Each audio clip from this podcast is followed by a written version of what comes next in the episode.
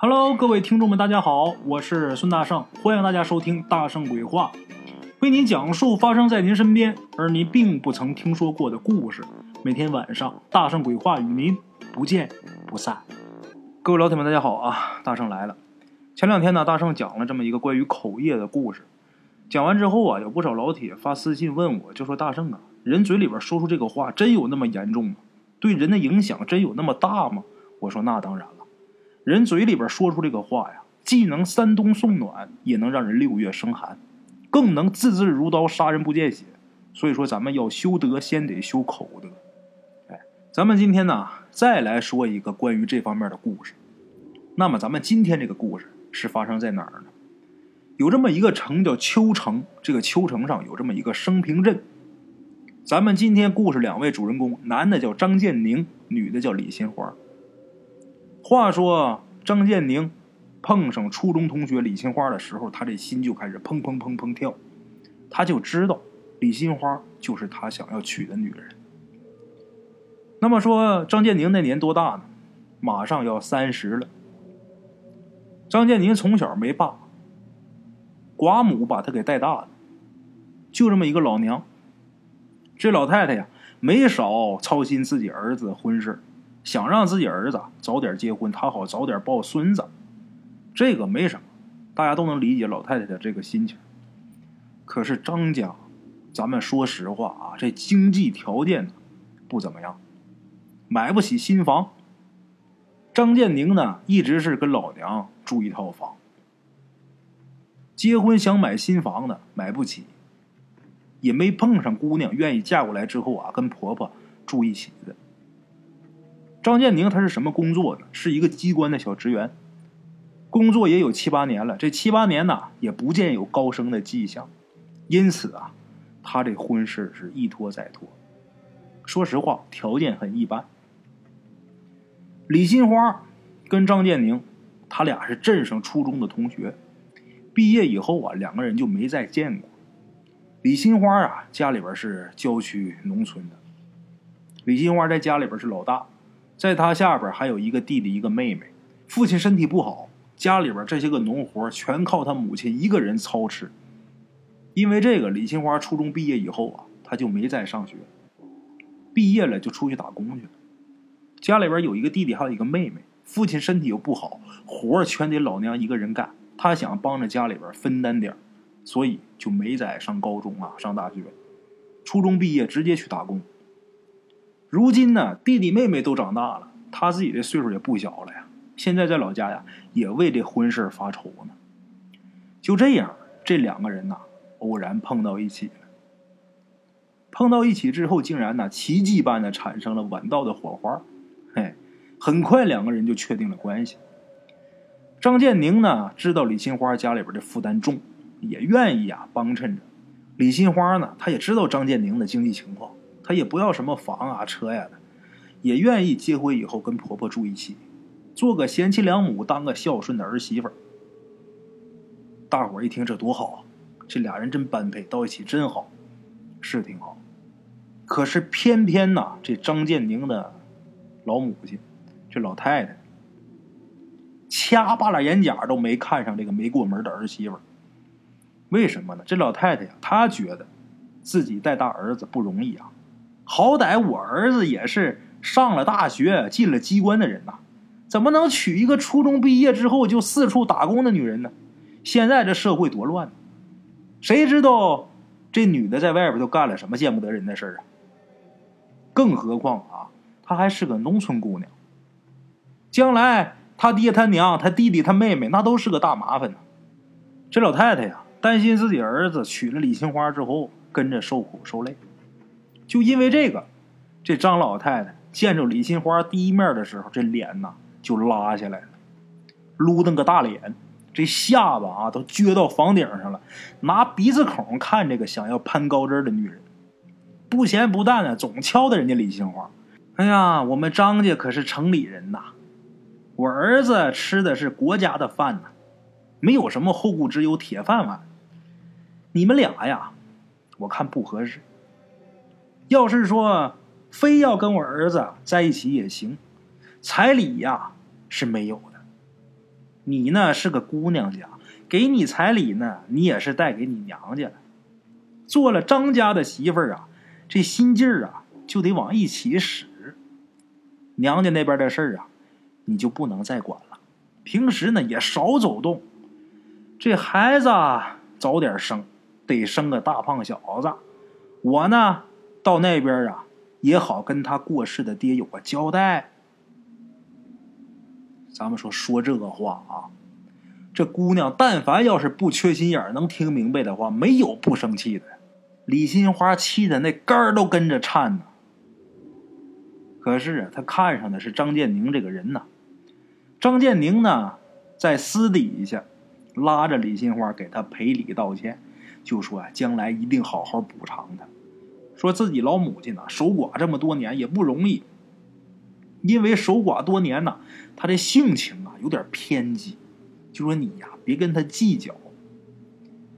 张建宁呢？李心花确实是喜欢，甭管说他妈怎么说难听的话，张建宁一哄啊，李心花啊也算是忍下这口气儿。李心花是勉强忍下这口气了，可是李心花的爹妈可不干了，那人家爹妈没个愿意的呀。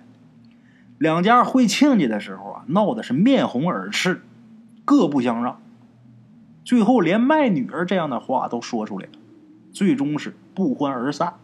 这门婚事没谈成。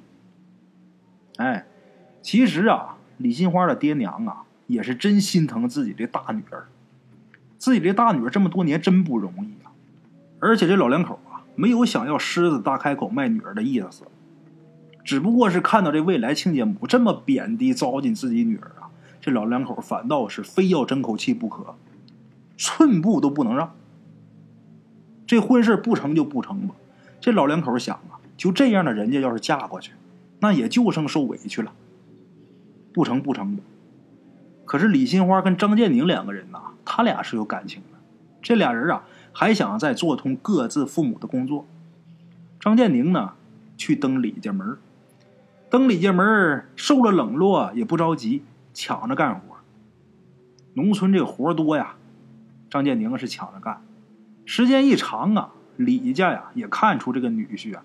是真心喜欢自己闺女，所以说对张建宁这个态度就稍有缓和了。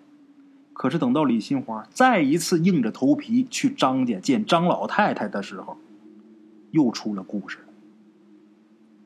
这个张老太太呀，为了捧显自己家条件好，来映衬着李新花这个农村丫头攀了高枝特意呀，把那条省吃俭用攒了好久才买的金项链给找出来了。故意拿手掂着这个金项链然后说：“瞧瞧，那时候这金子成色多好。这项链啊，是他爹活着的时候给我买的，这是奖励我给张家生了一个大胖小子。哎，所以我说呀，这个女人呐，想要啥，你得看看你自己有没有那本事啊。天上掉馅饼的事儿哪儿找去？砖头就是砖头。”啊，它也变不成金元宝啊！就这个逼出，把李新花气的回家之后哭的是昏天暗地的。哎呦，这个委屈啊，就好像是一股灼热的岩浆啊，烫的李新花都喘不过来气儿，这胸口闷的呀，都快要炸开了。他对这个婚事啊，这回算是彻底死心了。李金花就想了呀，天亮以后啊。就去跟张建宁说分手吧，这个婚呐，不结了。他这妈咱受不了啊，算了吧。可是万万没想到，这天才刚刚亮，张家老太太拽着儿子竟然打上门来了，在外边梆梆拍李家的院门。开门之后，这张老太太也不进屋，就在院子里边高声喝骂，就说啊，这家子养的闺女是贼呀。哄着我儿子要花我儿子钱没得逞，他偷我金项链啊啊！那天村里边看热闹的人呢，围了是里三层外三层啊。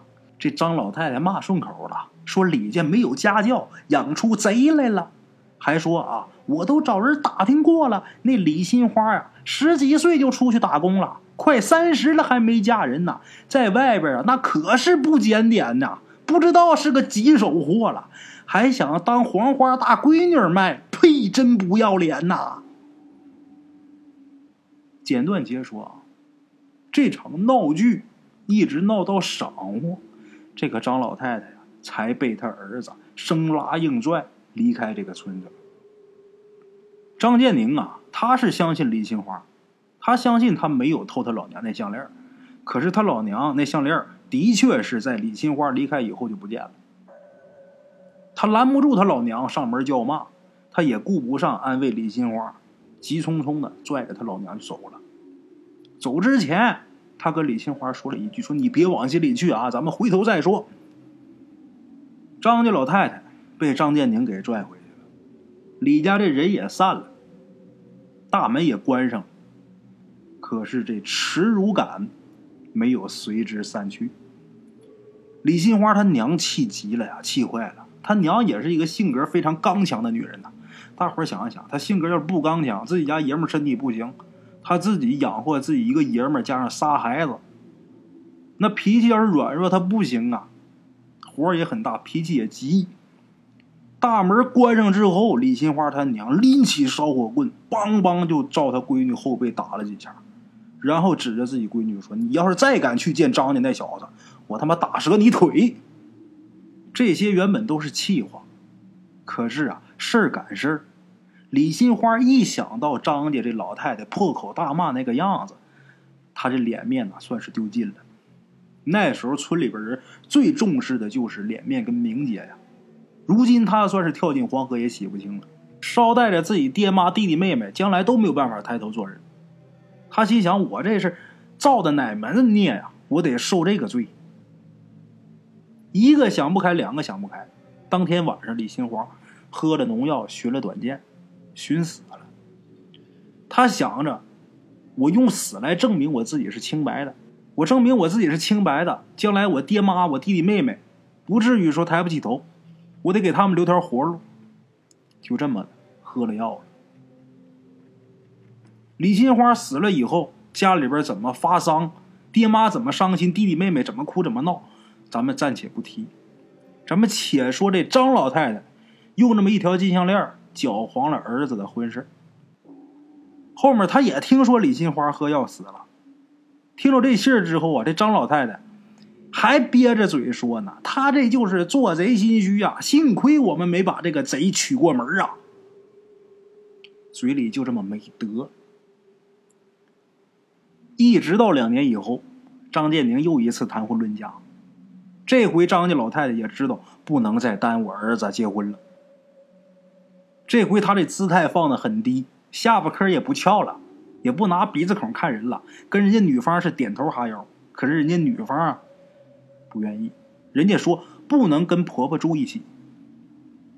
这张家老太太说：“那不住一起，我搬出去，我租房子去。”你看他贱不贱？就这么贱。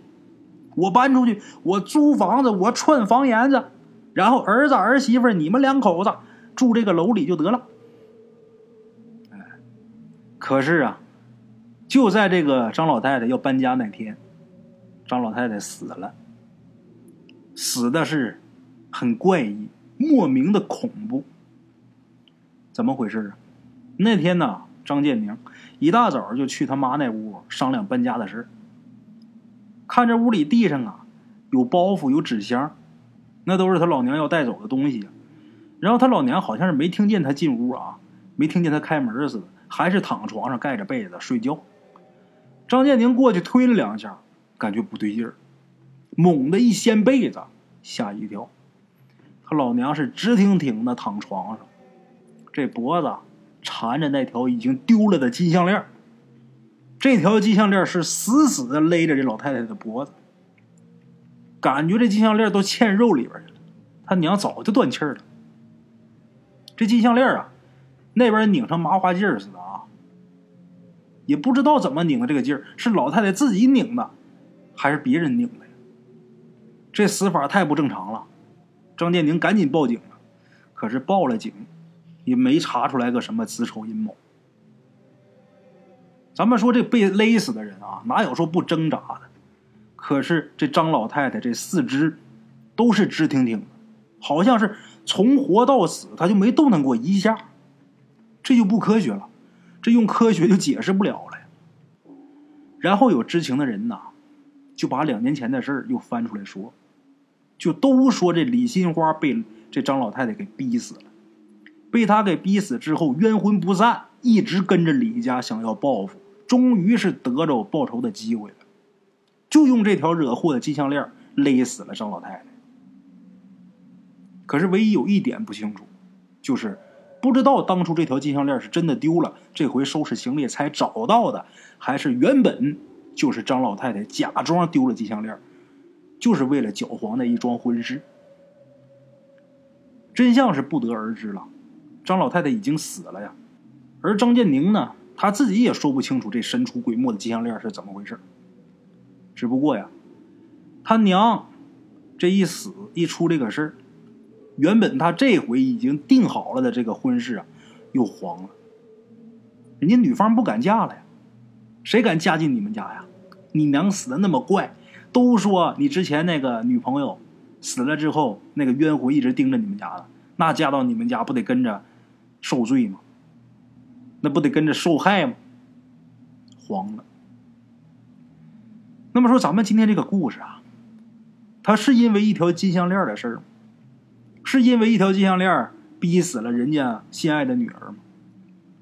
不是，归根结底呀，是因为张老太太她没有口德，舌头底下压死人呐，妄言妄语那也是造孽呀。哎，咱们今天这个故事说完了啊，虽然是说完了，但是我心中这个怒火还没有平息。我不知道你们听故事的是什么心情，我觉得我今天有必要说两句啊。首先，咱们整体来看一下这个事儿啊，就是因为这张老太太嘴里没德，逼死人家王新花。但是这里边有好多细节，各位听众们，大家别光听热闹，一定要注意。首先啊，这个王建宁和李新花，他俩合不合适？两个人如果都没有父母的话，那什么毛病没有？但是说王建宁。他娘是那样，王建宁，你搞定不了你老娘，你就不应该再纠缠李新花。你老娘那边你摆不平，你就不应该再跟人家姑娘啊再如何如何。你不是坑人家姑娘了吗？你没那两下子调整好你老娘跟你对象之间的这个关系，那你怎么办？你就早点跟人姑娘吹。别耽搁人家，也别耽搁你自己，你就不应该再纠缠人家。李新花，大伙要注意啊，一定要记住一点，就是人家如果瞧不起你啊，你坚决不能跟他在一起。你不要想着我用我的某某某行为来改变你的看法。我告诉大家，不可能。就一个人要是瞧不起一个人，他是打骨子里边瞧不起，就不管你做什么。在他心里边，在他心底，你永远就是他瞧不起的那个人。如果双方啊，包括双方家庭不能互相祝福、互相尊重的话，两个人如果到一起的话，就包括两口子，有个人都是的，当丈夫的瞧不起这个媳妇儿，或者说这个媳妇儿瞧不起这个当家的。我告诉你，两个人有这种心理，不是互相尊重的话，他能过好都怪了。也许说勉勉强强也能过一辈子，怎么不是过一辈子？是不是也能过一辈子？但是过一辈子归过一辈子，你幸福不了，你被人家瞧不起，你在他心里边你永远是低他一头，你更不要想着说我有什么话语权呐或者什么的，你想都不用想，他压根就没瞧起你。所以说，一旦发现有这种迹象的话，赶紧跟他分手。包括他的家人，就像今天这个王建宁，他家人打心里边就看不起你，赶紧跟他分手。咱说哪儿还找不着个对象啊？干嘛受那个罪？咱们今天这个故事里边，这个张家老太太，说实话啊，就这个逼出上去给他俩大嘴巴子，他什么都老实了。自己家本身他就不行，咱说。你是什么有钱人家也行。你说儿子结婚，你连个新房你都买不起，你弄条破金项链来那噎谁呢？这种人这个心理就是什么呢？他跟人家有能耐的比啊，他比不了，他就贱，你知道吗？他就得找一个呀，觉着好像是不如我的人，故意的来欺负一下你，他来找一下自己的平衡。这种人啊，平时在人堆里边，那都被人家给虐惯了，他这心里边堵着气呢呀，弄不过人家呀，怎么办？找一个不如自己的，往死欺负人家，来找一下心理平衡。这就是人性丑陋的地方。他不想着别人欺负我的时候我多难受，别人在我面前显摆炫的时候我心里多难过，我不能这样对别人。他不这么想，他反而把这种啊痛苦移加到别人身上，来给自己带来快乐。所以说，就像这种人啊，嘚了吧嗖，拿着项链来那颠着呢，你上去给他俩大嘴巴，然后让他滚一边子，就什么都好了。就是贱之人啊！再一个啊。就像我刚才故事里边咱说的这个李新花这种情况，也不光是女的，男的也有这种情况。老丈人家那边啊，一百个看不上，那就千万别较这个劲，知道吗？赶紧趁早的看不上我，我离你远点别人看不起咱们，咱们自己得能看得起自己，而且咱们得努力，咱们得能做出让自己看得起自己的事儿，别人才能看得起你。不要说受了一点挫折啊。然后对生活就失去信心了，就寻短见了，那绝对不行。咱们比方说，没有钱让人瞧不起，没有钱你就去赚钱呐。你在不触碰道德底线，你在不违法的情况下，你努力赚钱没什么丢人的。钱虽然俗，但是它一样有温度。